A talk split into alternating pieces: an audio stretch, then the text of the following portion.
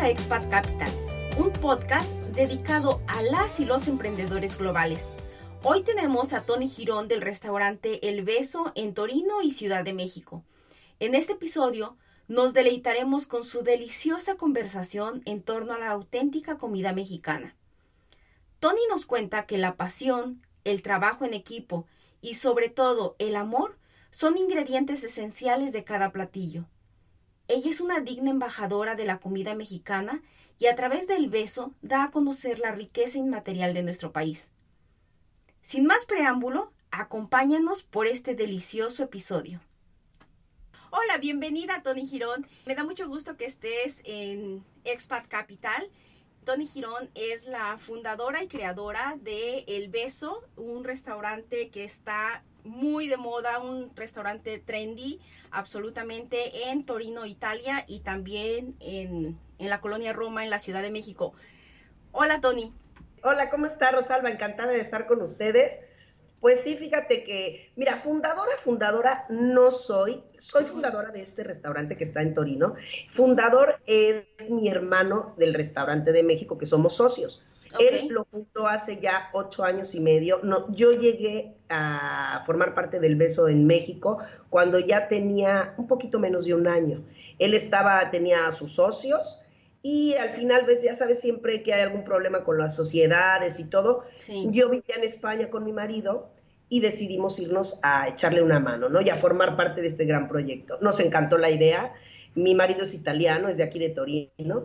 Y dijimos, vámonos, vámonos, vámonos a México, así tú también ves lo que es mi país. Lo invité y él, encantado de la vida, aceptó. Ya teníamos un hijo que tenía un año en aquel momento. Y así empezó la aventura con esto de los restaurantes. Llegamos a la Ciudad de México, el restaurante ya iba bien, el beso en México. Pero bueno, entrando nosotros le dimos todavía un cambio aún mejor y el restaurante va funcionando muy bien. Tenemos productos en México muy tradicionales. La comida en el Beso de México es muy, muy tradicional. Productos que vamos a comprar a los pueblos. Mi abuela, por ejemplo, es de Poza Rica, Veracruz. Entonces, toda esa parte de la Huasteca a nosotros nos ha gustado mucho la comida huasteca, entonces siempre nos metimos, nos recordamos mucho todo lo que nos hacía mi abuela de comer y este tipo de cosas, y el restaurante de México se basa mucho en ese tipo de comida, con productos que van de, todos los pueblitos de la Huasteca. Entonces, la comida que encuentras ahí es como si comieras en cualquier pueblito, ¿no? De Veracruz, de Poza Rica y llegando hasta Tampico, Tamaulipas, que también tengo parte de familia allá. Entonces, esa comida típica del pueblo, de, los indígenas, cómo la hacen y todo, nosotros la creamos en la Ciudad de México, llevándonos tortilleras, productos y demás. Entonces, ha sido un éxito también eso, porque comer un plato que solo comes en un pueblo, después comerlo en Ciudad de México es, a mí me halaga, ¿no? Me halaga que la gente llegue y diga, ah, ya se cuenta que estoy ahí comiéndolo. Esa es la idea, siempre ha sido la idea de transmitir este tipo de, alegría, ¿no? Cuando tú comes o cuando tú tienes un plato en la mano, que la gente lo siente. Y entonces, como no puede todo el mundo viajar a todos los pueblos, dices, bueno, pues órale, vamos a hacerlo. Y así empezó, así empezó el beso de México. El beso de México tiene ocho años y medio, ya tiene su, su, tiempito, va muy bien, ha surgido algunos cambios, ¿no? Evidentemente, pero siempre ha sido la idea, ¿no? El pozole es el fuerte del restaurante, es una pozolería, de hecho. Aparte, antojería, o sea, tiene muchos platillos muy tradicionales. Ahora, la idea de hacer el restaurante acá en Italia surgió ya después de unos años, de unos cinco años que estábamos en México, que mi marido dijo, ¿por qué no nos vamos a Italia? Hay que abrir uno en Italia. Y él quería regresar con su familia, ¿no? Que su familia vive acá. Entonces también se, se, sentía un poco alejado de su familia. Surgió la oportunidad, mi suegro nos dijo, va, yo los apoyo económicamente. Siempre nos han ayudado. Entonces también hemos tenido esa suerte. Hay que pensar que yo siempre digo, a veces nos quejamos de cosas que no tienen tanto valor. Siempre hay que agradecerle a la vida lo que nos da. Y entonces la gente que nos ayuda, oye, no todo el mundo tiene la posibilidad de que alguien te ayude. Entonces yo siempre agradezco a mi familia eh, que nos ha ayudado, tanto mi familia en México como mi familia acá en Italia. Siempre nos han brindado su ayuda económicamente, moralmente y demás, y nos han apoyado en los proyectos que hemos querido hacer, que no es fácil.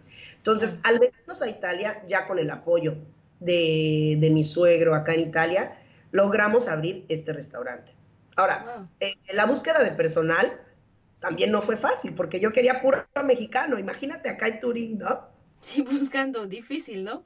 Fue un relajo, pero fíjate, por medio de Facebook, de las redes sociales, me conecté a un grupo de mexicanos en Italia, mexicanos en Milano, mexicanos en Torino, X, ¿no? Todo este rollo. Y así fui consiguiendo todo el personal. Empezamos siendo puro mexicano. Solamente mi marido era el único italiano. Ahorita ya hay algunos mexicanos que han se han ido porque eran estudiantes, han terminado la carrera, se han movido un poco de Torino. Pero actualmente todavía hay muchos mexicanos trabajando aquí conmigo, eh, incluyendo mi chef que lo amo y lo adoro, que ya forma parte de la familia. Lo quiero tanto como si fuera un hermano. Entonces, con, estas, con esta alegría, tú puedes empezar un proyecto con un buen personal, con la gente con la misma energía y las mismas ganas. Yo creo que cualquier proyecto puede ser triunfador, siempre que lo hagas con el corazón y con las ganas de que todo funcione crear un ambiente eh, dentro de tu personal que se sientan a gusto, que te quieran, que tú los quieras y armar una familia real como hacemos en México. Yo creo que ese es el punto más importante para que tu proyecto como mexicano en el mundo funcione. Eso yo creo que para mí es lo más importante, ¿sabes? ¿Cuál ha sido tu mayor desafío cuando emprendiste? Te vas a Italia y ¿cuál fue el, el mayor desafío aparte de conseguir personal mexicano? Eh, sobre todo, fíjate, lo más importante y lo más difícil estando en Italia, sobre todo en esta parte de Italia. Yo estoy en Turín, que es en el norte de Italia. Entonces aquí la gente es, primero que nada, fría, es muy fría.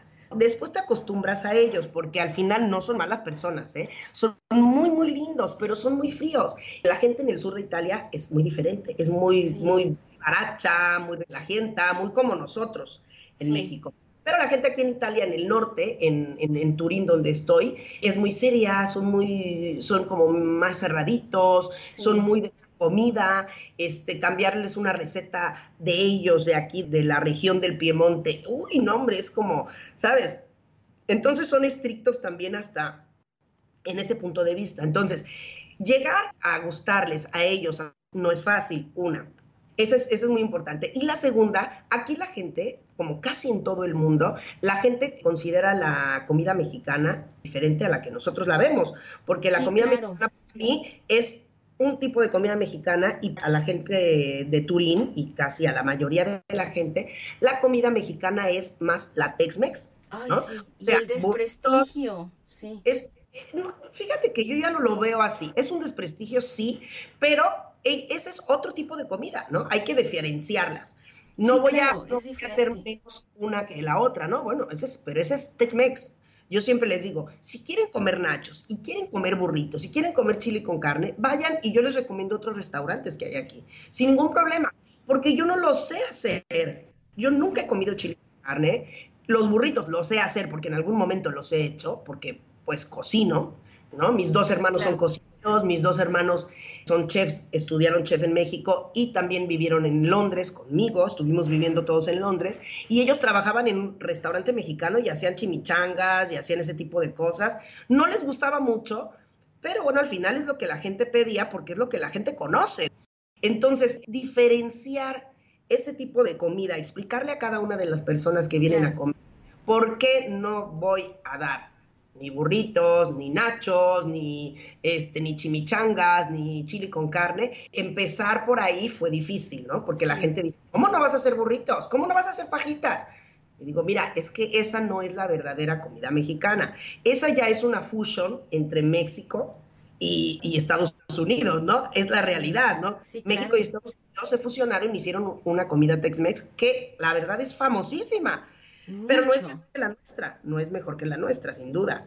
La nuestra es mucho mejor, ¿no? Nuestra verdadera comida mexicana, tan es así que, bueno, es un patrimonio eh, ya de la humanidad, ¿no? Que en el 2010 se decretó como patrimonio inmaterial de la humanidad y es la primera comida que se designó con este título, ¿no? Sí. Entonces, es una comida variada, es una comida fantástica, llena de sabores y llena de sentimientos y nutritiva. Y a mí eso me interesa, ¿no? Transmitir a la gente que viene a comer con nosotros. Entonces, los desafíos fueron esos. Fueron conquistar el paladar de los italianos, sobre todo del norte de Italia, y hacerles entender el concepto de la comida mexicana tradicional y gourmet, porque yo tengo platillos tradicionales y tengo platillos gourmet que creamos nosotros. Entonces, la idea de siempre hacer platillos nuevos con ingredientes mexicanos y todo es difícil, pero sí se puede hacer. Ahora, conseguir los ingredientes, ese es otro, ¿no? es otra dificultad que a uno que a uno también se le dificulta. Bueno, gracias a Dios yo tengo aquí un local que, vende, es una tienda muy grande que vende productos mexicanos y la verdad es que es muy surtida. Me vende muchos, muchos productos, todos los tipos de chiles que te puedas imaginar, tengo yo aquí. Fíjate, tengo mori, tengo guajillo, tengo ancho, tengo cascabel, tengo de árbol, o sea, todos los chiles secos que te puedas imaginar los tengo aquí. Y los chiles frescos también me llegan, también tengo jalapeño, también tengo el habanero. Entonces, partiendo de ahí, ya, ya con lo de los chiles yo ya me emocioné, dije, no, hombre, ya con esto podemos hacer muchísimas cosas. Sí, claro, sí. Y ahora, ya después hablando con la gente de, la, de que me vende la verdura, la carne, también ellos me ayudaron. Oye, ¿sabes qué? Estoy buscando nopales. ¿Qué es esto? No, pues es esto. Les enseñé, pues me los consiguieron. Entonces me mandan los nopales de México, que me cuestan carísimos, pero bueno, me llegan. Claro. Los aguacates, que imagínate, yo pago dos euros cada aguacate. Es, es caro, es muy caro, pero también me llega también de México. Entonces, yo busco siempre que todos este tipo de productos tenerlos, ¿no? Hacer mi salsa verde con el tomatillo, hacer mis, mis salsa siete chiles, que es una especialidad que tenemos nosotros aquí en el restaurante, que es una salsa que la creó nuestro chef Jerry y que aquí, es, bueno, la sensación del mundo, ¿no? Este, salsa siete chiles y lleva los siete chiles secos. Y es, es un proceso largo de hacer la salsa, pero te digo, eh, la idea es siempre presentarle a la gente nuestra tradición, ¿no? Claro. El que la gente, nosotros hacemos las tortillas al momento, a mano. Eh, entonces tú vienes aquí como mexicano, te sientas a comer, comes los tacos de cochinita, los tacos de barbacoa de borrego, los tacos de carnitas, tacos campechanos con chicharrón arriba, ¿no? O sea, es que tú estás comiendo, estás comiendo de verdad en México. Y aparte de este tipo de tacos que tenemos, que son los tacos tradicionales, tenemos también los tacos gourmet, que es, ya sabes, el pescado con la tempura de arroz, este, con su ensalada de col, eh, como tipo Baja California, ¿no? Tenemos el, típico taco Veracruz, que es con, con, ¿cómo se llama? Con camarón, con frijolitos refritos, con salsa pico de gallo. Entonces, tenemos platillos para aventar para arriba. Y el menú, aunque no es muy grande, a la gente, fíjate que le está gustando mucho, mucho, mucho, mucho. Están entendiendo nuestro tipo de comida, les está gustando, porque muchos venían con miedo, decían, ay, comida mexicana, no va a poder dormir. Y yo, pero bueno, o sea, claramente ellos, porque dicen, va a ser picantísima, va a ser súper grasienta, va a ser... Y esa, esa no es la realidad. El que la gente entienda poco a poco este tipo de platillos. A mí me encanta ir a, las mesas y explicarle a la gente cómo se crea el platillo, de dónde proviene este plato y la sensación que yo siento al comerlo. Porque tú al decírselo a la gente, la gente lo entiende y se lo transmites. Entonces, esa es la idea, ¿no? Que la gente entienda tu visión y tu, onda que quieres para, transmitir, para que ellos también al morder el taco sientan esa misma sensación. Entonces, lo estamos haciendo creo que bien, hemos tenido muy buena respuesta de la gente, la gente le gusta, siempre prácticamente estamos llenos aquí. Entonces, estamos muy contentos, estamos muy contentos y creo que vamos por el buen camino. Ahora, lo siguiente que quiero abrir una, una taquería real de puesto. Estamos ahorita viendo eso para ver la taquería porque yo quiero abrir una taquería, casi que es mi sueño, te lo juro, ¿eh? de verdad. Y yo aquí hago los tacos y hago las tortillas, ¿eh? no me hace falta, pero no sé si es el polvito de la calle o, la mano que hay allá o qué, pero es que son diferentes. yo quiero ese taco real de puesto, con yo ya me traje los platos, ¿eh? con su platito de plástico, con su bolsa de plástico arriba, y eso es lo que yo quiero hacer acá, ¿no? Claro, en el restaurante ahorita no puedo meter el plato de plástico pero este, lo quiero meter en la taquería y yo creo que sí se nos va a hacer. Estamos buscando local y vamos a ver cómo nos va. Pero eh, esa es la idea. todo muy auténtico. Todo muy, muy auténtico. Entonces, vamos a ver qué tal. Este está funcionando muy bien y a ver si se nos, se nos da la oportunidad de abrir la taquería, ¿verdad? Y ahora cuéntame un poco, ¿cuál crees que sería una falsa creencia en los negocios? ¿Qué es lo que la gente usualmente cree de los negocios y tú totalmente desmientes o crees que no es así? Mira, esa es una pregunta un poquito, digamos, difícil porque para cada persona el crear un negocio puede ser algo distinto, ¿no? O algo difícil, como lo quieras ver desde el punto de vista donde quieras verlo.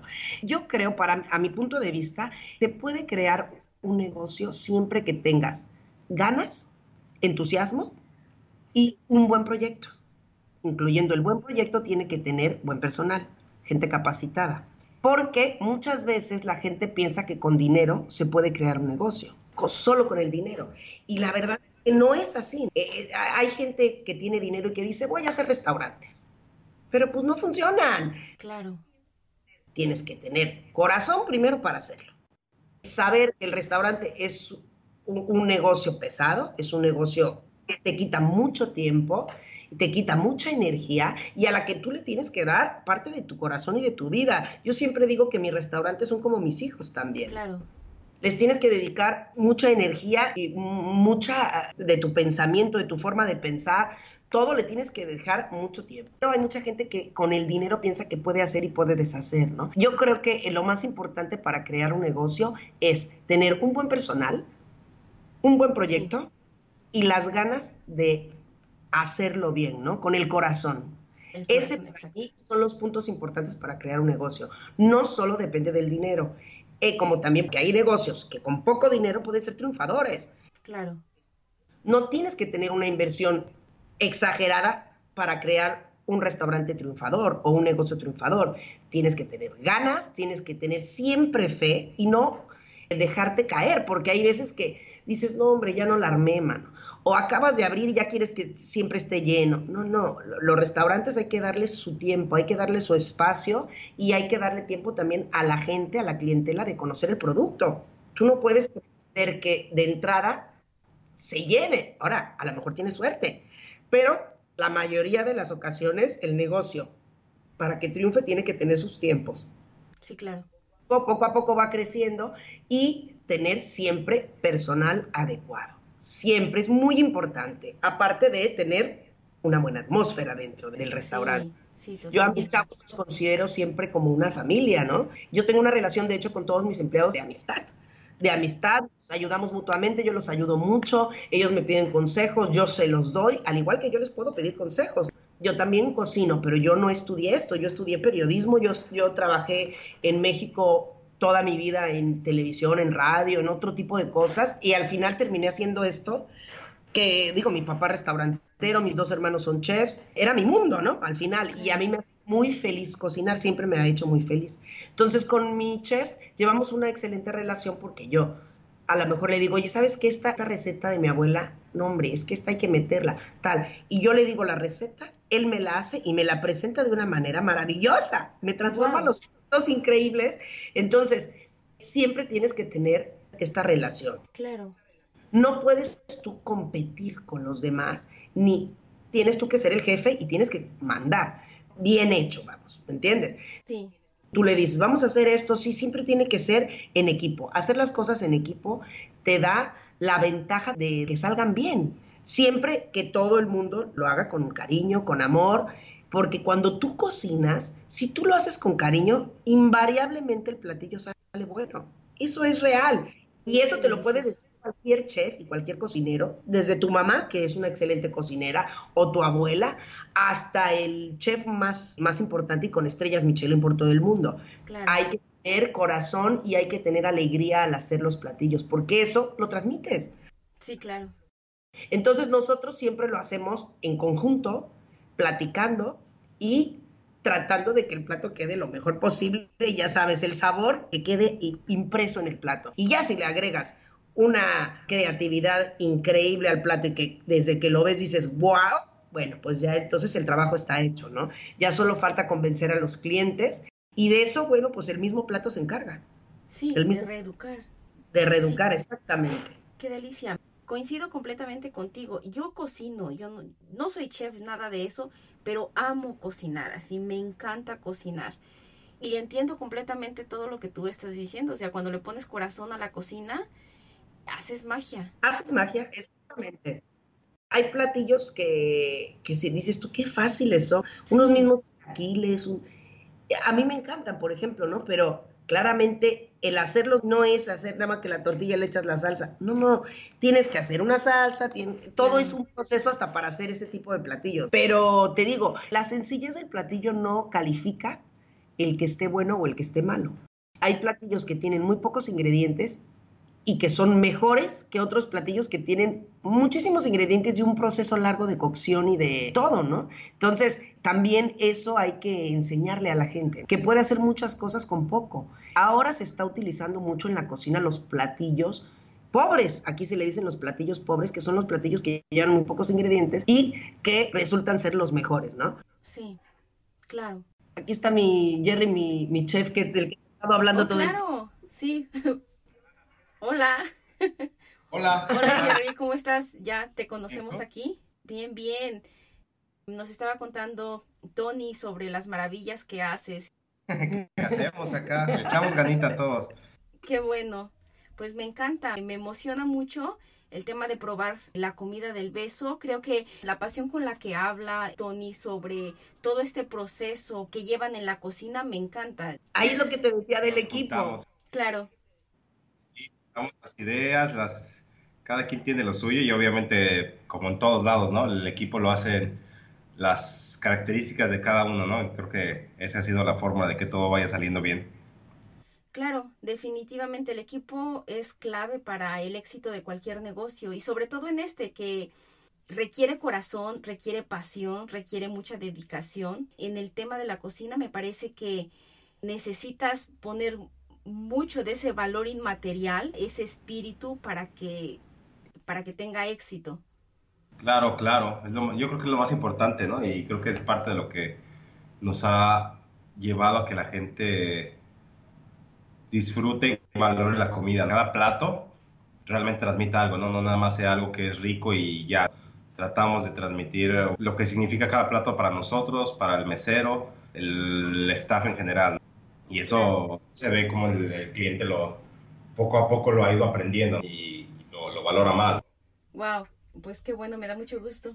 Ahora me entiendes, ¿ya ves? Sí, totalmente. Lo que te dice el equipo. Y eso te digo, eso yo creo que estando bien entre los trabajadores, entre nosotros mismos transmitimos eso, ¿no? Y el mismo platillo, te decía yo que a lo mejor son recetas tradicionales que luego las conviertes en una obra de arte. Entonces ya te llega a la, mesa, lo ves y dices, wow. Y luego lo pruebas y más te gusta, ¿no? Entonces creo que esa es la clave de nuestro restaurante y de muchos de los restaurantes que están teniendo éxito en todo el mundo, no, no nada más el nuestro. Hay muchos restaurantes que a nosotros nos encantaría llegar a ese nivel y yo creo que vamos por buen camino, arte. Qué rico cuéntame ahora, si de pronto tuvieras que comenzar de nuevo manteniendo los conocimientos y experiencias actuales, ¿qué empresa iniciarías o qué harías distinto? Híjole, qué pregunta tan difícil, man. pues mira, eh, yo creo que el restaurante lo volvería a hacer. La idea es la clave. Y yo creo que la idea que tenemos de este restaurante es la correcta. Ah, cambiaría a lo mejor algunas cosas estructurales, a lo mejor de que es que en la cocina o es, pero yo creo que los errores que comete uno al inicio, al empezar cada proyecto, tienes que pasar por eso. Son errores que a lo mejor algunas veces los tenemos que cometer porque aprendes de ellos y entonces ya después los vas, algunos los justificas y otras veces los cambias. Entonces, emprendería sin duda un restaurante en mi meta es tener la taquería que te decía anteriormente para poder hacer los tacos como si estuviera uno allá, que el restaurante de nosotros pues es un nivel más alto. Pero la idea de la taquería sí me late, yo creo que la vamos a hacer muy pronto y, y este restaurante yo creo que no le cambiaría nada. ¿Tú, Jerry, qué dices? A lo mejor lo más, lo que nos ha traído hasta ahorita es el aprender poco a poco. Y como desde el inicio, ¿no? yo, yo me subí con ellos al barco, su proyecto, que querían cosas más mexicanas, que querían transmitir más nuestra cultura, que realmente acá pues es, es otra cosa. entonces estamos rompiendo paradigmas. Claro. Nada, no, al contrario, ¿no? a lo mejor al principio teníamos una filosofía así de vamos a ver qué pasa y como que un poquito titubeantes en ciertas cosas, que obviamente dependían trabajos, personas, vidas, la inversión, todo eso. Entonces, poco a poco se fue aprendiendo y afortunadamente la gente lo, lo ha ido aceptando. Cambiar tanto como tal, pues creo que no, es, todo es parte del proceso, es parte del aprendizaje, ya sea a errores o, aciertos. Y a lo mejor sí, como dice Tony, eh, pequeños cambios estructurales creo que serían lo, lo que más podría servir, que hasta el momento lo hemos ido haciendo. Poco a poco decimos, ah, no, pues esto hay que moverlo para acá, hay que cambiar esto, este refinó, este, no sé, cosas así. Claro. Y cuéntenme, ¿ustedes pensarían en regresar a México? A mí sí me gustaría regresar a México, pero la verdad es que nos sentimos bien aquí, fíjate, nos va bien. La forma de vida que tenemos en Italia, la calidad de vida, creo que es mejor. Ahora, en la actualidad, se vive con más tranquilidad. Yo que tengo un hijo de nueve años, pues me siento más tranquila viviendo aquí. Nuestro restaurante funciona bien, va viento en popa, digamos. Proyectos a futuro tenemos y aquí las cosas son también un poco más claras. O sea, si tú te ves a futuro, lo puedes ver más cercanamente. En México ya sabes que las cosas son un poco, ahorita está un poco el relajo, cambio de política, este, la inseguridad. Entonces hay cosas que dices, bueno, sí me gustaría regresar porque es mi país, porque lo extraño, extraño mi cultura, extraño mi gente, mi familia, pero por el momento yo estoy contenta aquí en Italia, este, creo que nos va muy bien y te digo, tenemos proyectos que seguramente se nos van a, se nos van a cumplir. Y sí extraño México, pero me siento contenta, me siento tranquila aquí en Italia. ¿Tú, Jerry? Sinceramente, ahorita, hoy en día te digo que no, no, no me gustaría en este preciso momento regresar. Creo que la, la estabilidad que he encontrado acá, la tranquilidad, la familia que, que igual he hecho acá, me hacen sentir muy bien. Evidentemente, como todos, extraño cosas de allá. Más bien me gusta mi familia de allá para acá, porque obviamente el saber que allá está mi familia, que es otras circunstancias en las que están, pues obviamente a veces no, uno puede estar siempre tranquilo, ¿no? Entonces creo que lo que más me gustaría en este momento por la situación actual de México es que ellos vinieran para acá, pero no, o sea, en la situación actual de México eh, nos estamos acostumbrando, o se están acostumbrando allá. A lo mejor más adelante cambie y por supuesto que yo sería feliz de la vida de regresar a México. En este momento te digo no más adelante. Eh, siguiendo por esa línea, ¿invertirían en México? ¿Estarían como interesados en invertir en México en, no sé, algún proyecto? Híjole, pues volvemos a lo mismo. Primero, así que digas tú, ¿cuánta lana tenemos para invertir? Pues no, va. tenemos poca. Pero este, sí preferiría invertir aquí, ¿eh? Por el momento. Preferiría invertir aquí porque queremos seguir enseñando a la gente nuestra gastronomía, la real gastronomía mexicana, ¿no? Entonces, en México, pues ya se conoce. Entonces, si tenemos la oportunidad de darla a conocer a más lugares, pues yo lo haría acá, lo haría acá, porque es algo que se debe dar a conocer. Es de verdad un valor que nosotros a lo mejor como mexicanos no lo tomamos tanto en cuenta, pero para nosotros es un placer enseñar un platillo, darlo a conocer, que la gente lo pruebe. Y si podemos y tenemos la oportunidad de seguirlo haciendo, pues yo creo que nosotros lo vamos a querer seguir haciendo, seguirlo mostrando y que la gente aprenda de, nuestra real gastronomía. Entonces, por el momento sí invertiría, pero invertiría más fuera de México. ¿eh? Claro. Y bueno, finalmente cuéntame, ¿podrías explicarnos un poco más de tus planes a futuro? Mira, el restaurante va muy bien. Tenemos, tenemos planes, tenemos proyectos, queremos darle más candela lo que es la marca, el beso, eh, darlo a conocer un poquito más, hacer productos propios y este tipo salsas, algún tipo de cosas que a lo mejor pueda la gente comprar. Y lo de la taquería lo tenemos en mente ya desde hace tiempo. Estamos viendo cuál es el local indicado para ponerlo.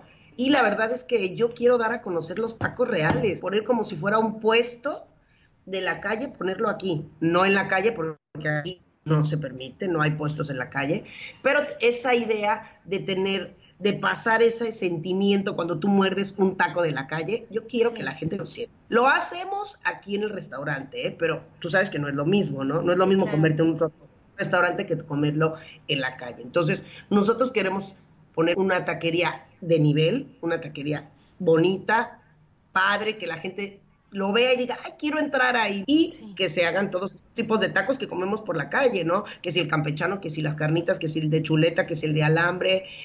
El de lengua. Lengua, tripita. Eh, nosotros queremos hacer una taquería real acá en Italia. Entonces vamos a buscarle el lugar y esperemos que pronto se nos dé la oportunidad. Pues yo les agradezco mucho que hayan dedicado tiempo para contarnos su experiencia.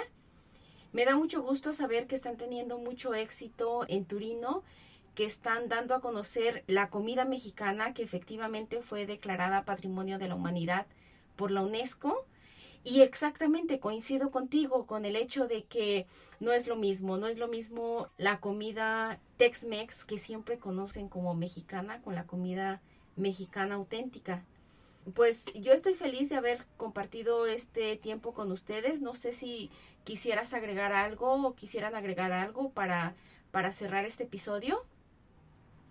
Pues nosotros encantados, Rosalba, de verdad, un placer platicar con ustedes. Espero que mucha gente escuche esto y se anime a hacer cosas nuevas, a salir del país, a querer mostrar la comida mexicana o cualquier proyecto que tengan, siempre tienen que hacerlo con el corazón, con ganas de hacerlo, creando siempre un buen equipo de trabajo, una buena atmósfera. Yo creo que todo eso es, la clave para que cualquier negocio funcione. De verdad, no se lo piensen, arriesguense, anímense y verán que con fe y con ganas de hacer las cosas con cariño, con amor, van a salir bien las cosas. Anímense. Un placer para nosotros. Despídete, mi Jerry. Hasta luego, mucho gusto. Que estés muy bien, Rosalba. Un abrazo hasta allá. Muchas gracias, Jerry. Muchas gracias, Tony, por tomar mi llamada y por responder. Yo sé que ustedes están ocupados y están creciendo mucho y de verdad es un honor y estoy muy agradecida con que hayan tomado mi invitación para participar en Expat Capital.